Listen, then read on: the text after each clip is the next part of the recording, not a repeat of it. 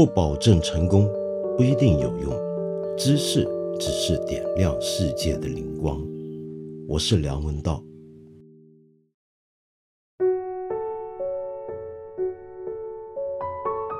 冲绳，或者我们中国人以前所叫的琉球这个地方，呃，我记得几年前呢，有很多人都在说，哦，这个地方想要独立。想要脱离日本，成为一个独立的主权国家，我甚至在网上见过有许多人说，其实冲绳这个地方的人呢，呃，还不只想独立，有的人呢，其实相当轻中。于是大家很兴奋，就有一些人就干脆提出，我们中国不如收回冲绳算了。这到底是真的还是假的？冲绳人到底有什么样的认同？他们到底认为自己是什么人呢？我今天怎么会忽然想到要跟你谈这件事情？那当然是因为十月三十一号的凌晨，冲绳最重要的一个文化遗产，也是列入世界文化遗产名录的它的首里城，不幸发生火灾，包括这座。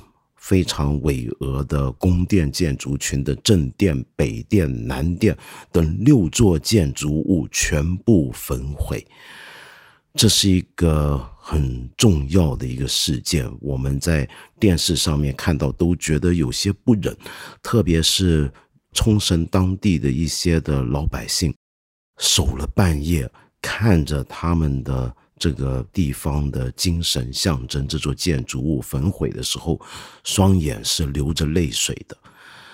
这座建筑，我不知道你有没有见过，我不晓得你是否去过冲绳旅行。如果你去过的话呢，多半都会去参观首里城，这是他们一个有名的古迹嘛，对不对？你远看这座建筑群，哎，你会觉得跟一般日本建筑群不一样。反而倒有点像是中国东南地区一带，比如说福建、广东一带的那种建筑的式样跟风格，特别是走到正殿的时候，你会发现里面都立上了一些汉字的牌坊。那么当然了，日本很多地方都有汉字牌坊，但是这个地方不同，比如说正殿的正中央就有四个大字，叫做“中山市土”。指的是什么呢？指的是这个地方是中山王国世世代代的领土，他们的土地。中山王国是以前琉球还没有被上世王朝统一之前，总共有三个王国，其中最主要的就是这个中山王国。好，那么这四个字是谁提的呢？是康熙。另外旁边还有两个匾，这两个匾呢，一个是雍正提的。一个是乾隆提的，于是我们中国人就觉得分外亲切了。没想到在远端的日本冲绳这个岛屿上面，这个群岛上面，能够看到康熙、雍正、乾隆提的字，那么我们很想当然的以为这个地方果然是深受中华文化影响，应该全体都是中华风吧？不一定。你再回头瞧瞧，这个正殿的大门外有一个非常显眼的建筑上的一个构件，这种构件叫唐破风。什么叫唐破风呢？其实呢是一种日本建筑风格，呃，唐朝的唐破破开的破风水的风啊。那么这种东西呢，其实是一个。正门屋顶上面的一种装饰的部件，它两边呢是往下凹陷，中央凸起，而中央凸起的这个部分，如果是成一个拉弓的这种弯起来的拱状，那么这种造型一般就叫唐破风。除了唐破风，还有好几种破风。破风这种东西啊，这种风格其实也是来自中国的，应该就是宋朝的博风所演变出去。那么可是呢，反而是日本人叫做唐破风，觉得应该是唐朝来的或者唐土来的这种破风形式，我们却在中国没见过。一来我们很少见到唐朝的建筑物流传到现在；二来呢，就算看当时的绘画图样，也没有找到唐破风是来自唐朝的根据，所以一般人都觉得这是一个典型的日本风格。也就是说，首里城的整个建筑群，你看得到这是一个深受中日两国文化同时影响的一个建筑物，而这个建筑群基本上就说明了冲绳或者古代琉球王国它的一个非常独特的命运。琉球这个地方曾经长期，至少在明清两代是中国的藩属国，那么向中国进贡。有很长一段时间啊，我们今天大概想象不到，它其实还非常的繁荣。靠什么繁荣？那就是做买卖、做贸易。你看它的位置，正好在东北亚海域的核心地带，中国、日本、朝鲜，然后下面呢有菲律宾等等这些地方。如果大家要彼此往来、互通有无，好像都得经过冲绳这个地方。而恰巧就在明朝实施海禁。而日本进入江户时期闭关锁国，两个国家都闭关锁国的那个年间，冲绳就在中间担当起了非常重要的海运贸易的这个工作。那么，既然你搞海禁，不准跟外面通商，那么冲绳这个琉球王国靠什么来跟我们明朝那么做买卖呢？答案很简单，那就是朝贡。我们知道历史上中国的很多藩属国都要派人来给中国朝贡。然后他来朝贡，我们天朝大国嘛，得给他些赏赐。我们以前呢，小时候读教科书，都以为这就是一个表示你对我忠诚，然后我也呃施恩给你这么一回事其实不是，很多时候朝贡是个名义，实质上就是做买卖。所以你看到明朝的时候啊，琉球这个地方总共。两百七十年间进贡一百七十一回，那么这个次数呢，是属于明朝的所有的藩属国之中进贡次数最多的，而且还破了例。就明朝呢，对藩属国要进贡多少回呢是有规定的，那么它这个次数其实已经超出规定了。那么为什么要这么干？其实就是想来做买卖。那么所以这个地方非常的富庶，地利又非常好，于是就发生悲剧了。这个悲剧是什么呢？那就是在日本江户时期之后，盘踞在日本南九州，也就是以前叫萨摩藩的这个地方的家主岛津家呢，他们决定要出兵控制琉球这个地方。于是呢，他们就在一六零九年的时候呢，趁着这个琉球他们虽然富裕，但是兵力不足的情况，派兵上去，基本上算是征服。可是这个征服呢，他也要给面子，给谁面子呢？就是明朝的面子，人家是明朝的藩属国嘛，对不对？所以不能够正式把他吞并，于是就逼他呢双重效忠，就是他要向明朝进贡，也得向日本这个萨摩藩进贡，那么就维持了一段相当长的这种琉球王国的尴尬局面，就是处在两个大国中间双重进贡，然后事情再一跳。跳个两百多年，就到了一八七九年，明治十二年，日本已经明治维新了。短短十二年之间，整个日本已经有点焕然一新的气象。于是那个时候呢，日本呢，首先要做的一件事情，就是把过去江户时代那种封建制度废除掉，把所有的地方藩属废除掉，要变成一个中央集权制，然后地方设县的这么一种行政架构。他们就打算把琉球也正式归并为日本的国土之一，给他一个县，而不是再承认他的这种独立藩属国的地位。那么当时呢，可以说这段历史相当的屈辱。比如说，有一位日本明治政府派去琉球的一个官员，就对着这个呃琉球国王啊以及他满朝文武，就跟他们宣布：你们要好好屈服了，不听话不行。那么当时呢，琉球还做了一番垂死挣扎反抗，结果他就发了一番重话。这个重话是这样的：他说，于新县之尔等将成为无法得到任用之人。百般皆由内地人索取，遂至此地土人连一人之就职也不可行，深受社会之侮慢。什么意思呢？就是我们现在设立新县，那么你们不服的话，你就要小心。你们现在所有这些官都将来不会得到任用，你们现在所有的一切都要由内地人来夺取。所谓内地人，就是日本人啊，日本本部的人。然后到达什么地步呢？到达你们本地的人，连一个人也不会找得到工作，找不到官位，找不到职位，而且还要受到社会的侮慢。那么惨到什么程度呢？他说：“你们将来就会惨到像美洲的印第安人，或者北海道的另一个少数民族，也是被日本大和民族压迫的，就爱奴人，像他们那么悲惨。那么这样子来恐吓他们，所以他们就从了。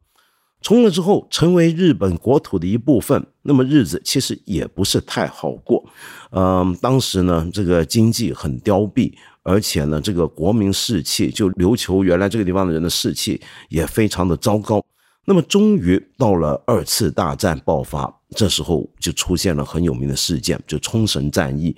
我们晓得，在美军要准备登陆日本本土之前呢，就一定要夺下冲绳。当时在那场战役里面啊，日本的军队，所谓的日本皇军，干了非常惨无人道的事情。就是百般的向这个冲绳岛民宣传说，美国人这些洋鬼子很可怕，他一来啊就要奸淫妇女，然后全部人都要杀光，你们那个日子可难过。于是用这种讲法以及带着威迫的这种语气，逼很多冲绳的人民百姓去自杀，来报谢天皇的恩德。然后，而且还呢，用这个人盾战术啊，就士兵呢是躲在老百姓中间，那么使得美军呢是分不清谁是普通百姓，谁是日本的军人。那么，于是在这个情况下，这个冲绳的岛民呢就大量的死伤在这场战役之中，最低的估计是死了四万多人，最多是十五万。那个时候，整个群岛就只有六十万人。如果算高的话呢，那就是每五个人就有一个人因为这件事情丧生。好，二战结束还没完，他就几乎成为了美国的殖民地。美国一直控制这个地方，管理这个地方，那么实行很多治外法权啊，等等等等。那么美军呢，在冲绳呢是恶名昭彰的，直到今天。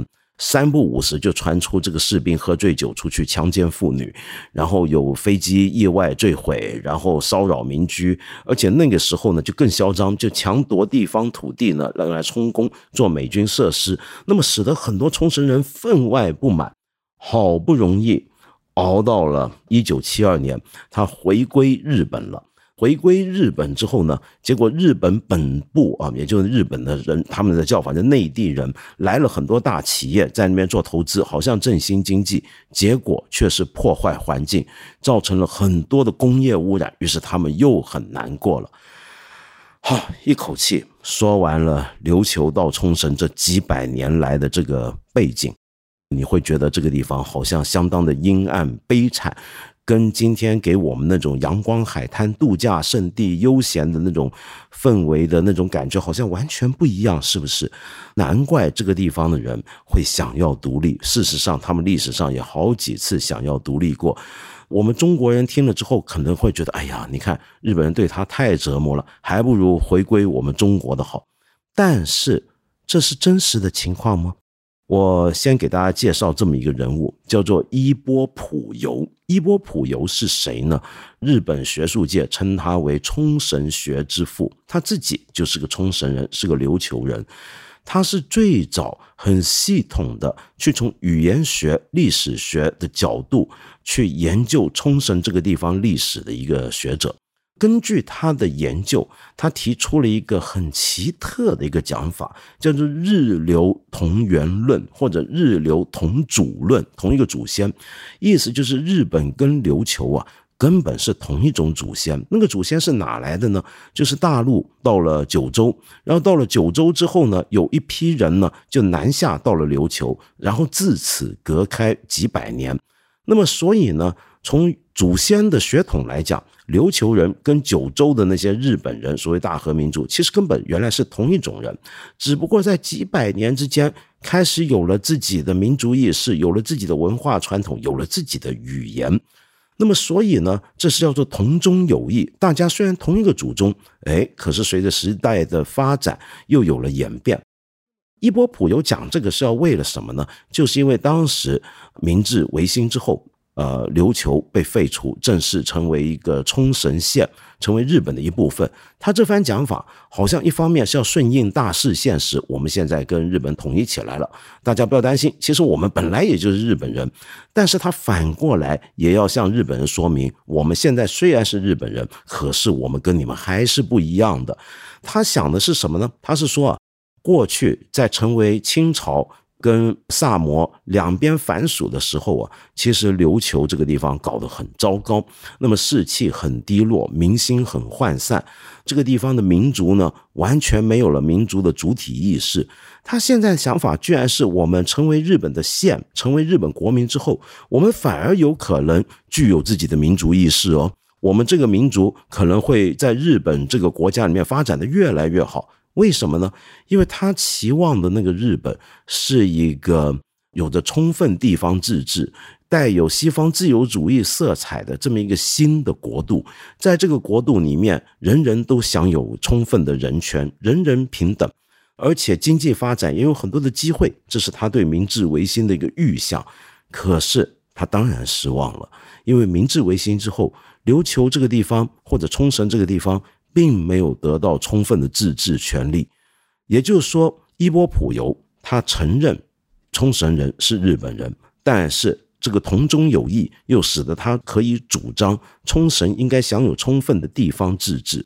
然后再经过刚才我说那一大堆的波折战乱，到了二战之后，他被美国控制。那个时候呢？很多冲绳人就趁着二战之后的全球各地殖民地独立的这个浪潮，也提出过，他们干脆独立算了。那个时候，他们独立的主要的对象倒不是日本，而是美国，因为是美国控制他们嘛。但是到了后来，他们发现这个独立呢，好像不是太现实，而且独立之后呢，分分钟会变成美国的一个保护国，可能更加受美国控制。那该怎么办？干脆很多人就提出，我们复归日本，回到日本，成为一个主流。也就是说，他再次像伊波普有所说的那种民族意识又出现了，就是这个地方的人，他觉得自己跟日本人是不一样，但是这种不一样是要透过反而是回归日本来表达出他的不一样，来保护他们的这个地方的权利跟利益。好，等到他真的回到日本之后，却又发现还是不行，因为刚才我说的环境污染等等，于是又出现了反复归运动，就反复归日本。那么这样子一直搞下来，到了今天呢，我们知道它仍然充满各种的波折，呃，各种的问题。那么到了今天，虽然冲绳这个地方仍然有很多人呢是主张要独立。但是这个比例已经逐步逐步下降了。它为什么会下降呢？理由有几个。这个方面呢，你可以参考很多学者都讨论过。比如说，就曾经在冲绳琉球大学任教的林泉忠教授，就写过很多这方面的问题。我们看他们的著作，就晓得啊。在日本九十年代之后，上世纪九十年代之后，实施各种各样的地方自治分权，所以琉球在这个情况底下，其实已经享受到他们想要的一种自治权利，于是反而消弭掉了他们那种独立的诉求。那么第二呢，就是过去几年呢，日本的本部也对冲绳的经济发展做了很多的投资跟补助，那么这方面得到满足。剩下来最不满的是什么？他是觉得我们仍然是被歧视的人，因为你想想看，驻日美军居然有七成是在这个冲绳上面的基地，他会觉得为什么我们这个地方就是摆脱不开美军跟他们那些战机的阴影和噪音呢？为什么我们就是要在美军的这个牙齿底下过活呢？为了这个，他们仍然很不满。那么，乃至于有很多冲绳人，今天如果说要独立的话，这个独立不是真独立，很多时候是一种筹码，就是他用我要独立这个东西来威胁日本政府，去跟美国硬起来，就逼美军基地搬走。那么实质上，他们要的其实还是回到日本，要跟一般日本人得到同等的、平等的一个对待，但是。又要保存他们的一个所谓的现在政治学上叫做次民族这样的一个色彩，那么这是一种今天世界上面很常见的一种情况。我们听过有很多地方，比如说加拿大的魁北克、英国的苏格兰啊，西班牙最近还在闹的加泰隆尼亚和以前的巴斯克地区，这些地方都先先后后有各种各样的独立运动。但是到了后来，你会发现，他们这种独立并不一定就是说要成立一个独立的主权国家，很多时候他是要求一个更平等的国民对待。跟更充分的一个自治，他们很多时候像冲绳这个案例，我觉得就非常有趣。我们要晓得，所谓的民族国家或者民族之间有很多的空间的，并不是一个地方的人一旦觉得自己呃有一点主体意识，跟这个国家别的地方人不同，他就非要独立不可。他很多时候可能就像琉球这样子，发展出一种非常复杂的，有人叫次民族，或者有人叫做。个别族群这样的一种的状态出现，好，那么说到底，我们就可以讲到一个结论了，就是琉球这个地方或冲绳这个地方，其实并没有一个非常大规模的独立运动，也并没有一个非常大规模的仇日反日情绪，可能对美国是有不满。但是主要是对美军基地不满，也不能叫做仇美。那么他们对于中国人态度怎么样呢？我们是不是说，哎，我们把它收回了？恐怕人家是不愿意的。根据几次的民意调查，他对中国和中国人的态度就跟日本本国是差不多的，就一般般。那么，所以我们很多看到冲绳的新闻的朋友，马上很多的跳跃的联想，恐怕是想多了。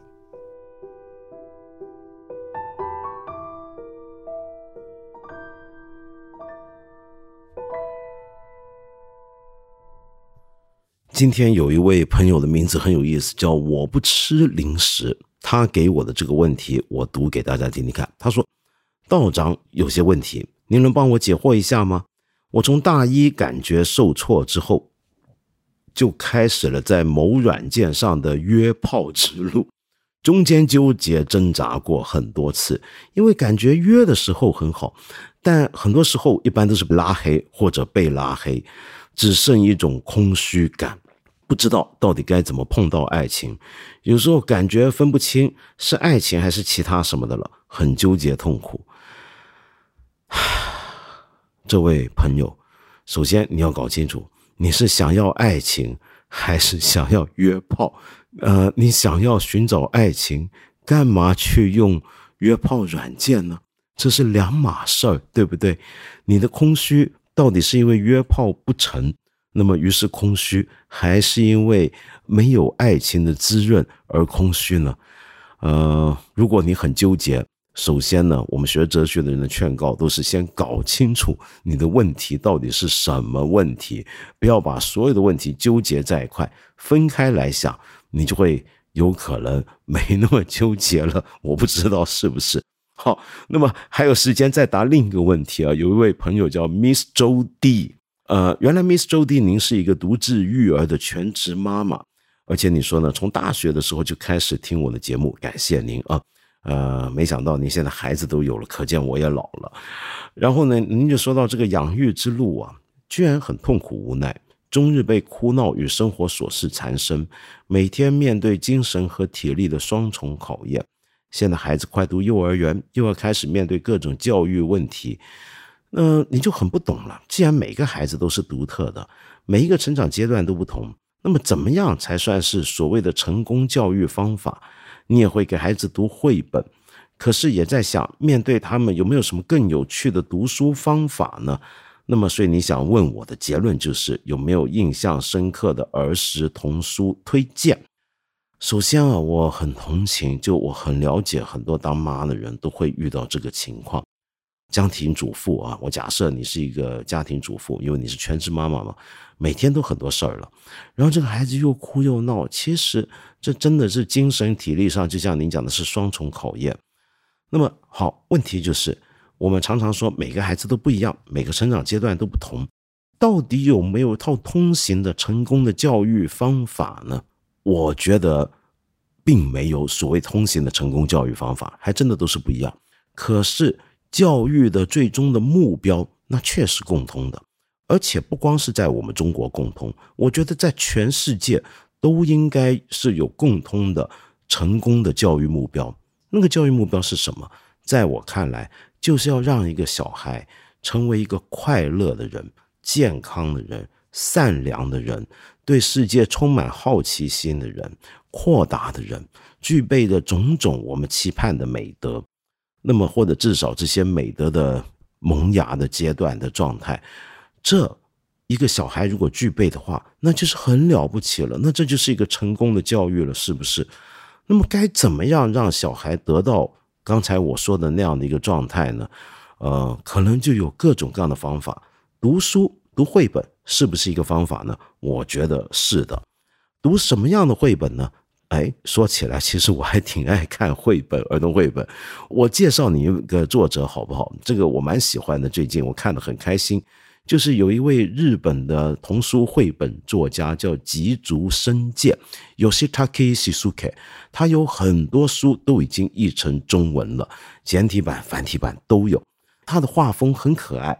然后他的书也都是非常有意思。他主要讲的是什么呢？他真的是能够从很多小孩的角度，从最日常我们大人有时候会觉得无聊的东西开始出发，然后带着小孩子跟我们家长、跟我们大人一起天马行空的经历一次有趣的思考历程。那你发现这个历程里面是。处处都是盛景，引领我们开启很多的好奇心的。比如说，他最有名的一本作品叫《我有理由》，那么又或者说，另外一本叫做《这是苹果吗？也许是哦。这两本书呢，都可以让我们看到一个小孩的好奇心如何被扩展，他如何去想象这个世界，然后呢，又让我们发现很多我们大人都常常面对小孩的问题的困难。比如说，我有理由。你就看到这个小孩一天到晚就问什么问题都问，我们大人常常面对这个情况，是不是觉得很难解决？这小孩一堆问题，我该怎么回答？我该怎么办？这本书就很漂亮的告诉我们这个状态是什么样的状态，我们应该用什么样的心态来应对这个小孩凡事都要问的这种情况。也就是说，他写的这些书，这些可爱的绘本，虽然说是给小孩看，但是很多时候也是给我们大人看的。比如说，他还有本叫《爷爷的天堂笔记本》，讲的就是一个小孩面对死亡、家人死亡。你想想看，我们平常会觉得这小孩，幼儿园、小学小孩，你能跟他讲死这件事儿吗？但是很多时候，他又真是要面对家里面有老人走了，那该怎么办呢？那么这本书就用一个很温柔。甚至是可爱的方法，来让我们跟孩子们一起经历这种对死亡从痛苦到坦然接受的这个状态。那我更喜欢的一本，这本台湾翻译叫《尿尿太郎》，大陆好像我们简体字版翻译成叫“裤子撕了一点点”，讲的是什么呢？就一个小孩很痛苦，为什么这小男孩每回尿完尿都还会留下一点尿迹在他的内裤上？你说这无不无聊？但他真的为这个事儿很痛苦，他就天天就去问别人：“你们有没有尿裤子啊？”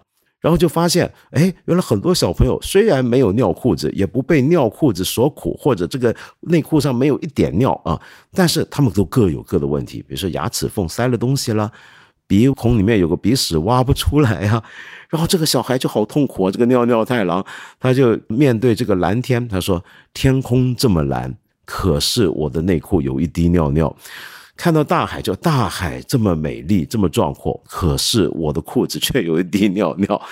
这个故事要讲的是什么呢？其实就小孩有时候一些很小的小烦恼，跟我们大人一样。这个烦恼我们不要太当回事，因为你会看，原来人人都有一些小烦恼。你放大一点看，开怀一点看。哎，这个烦恼好像就没那么大了，没有那么重要了。它无非就是你的内裤上面流了一点点尿尿而已，哼，是不是好玩？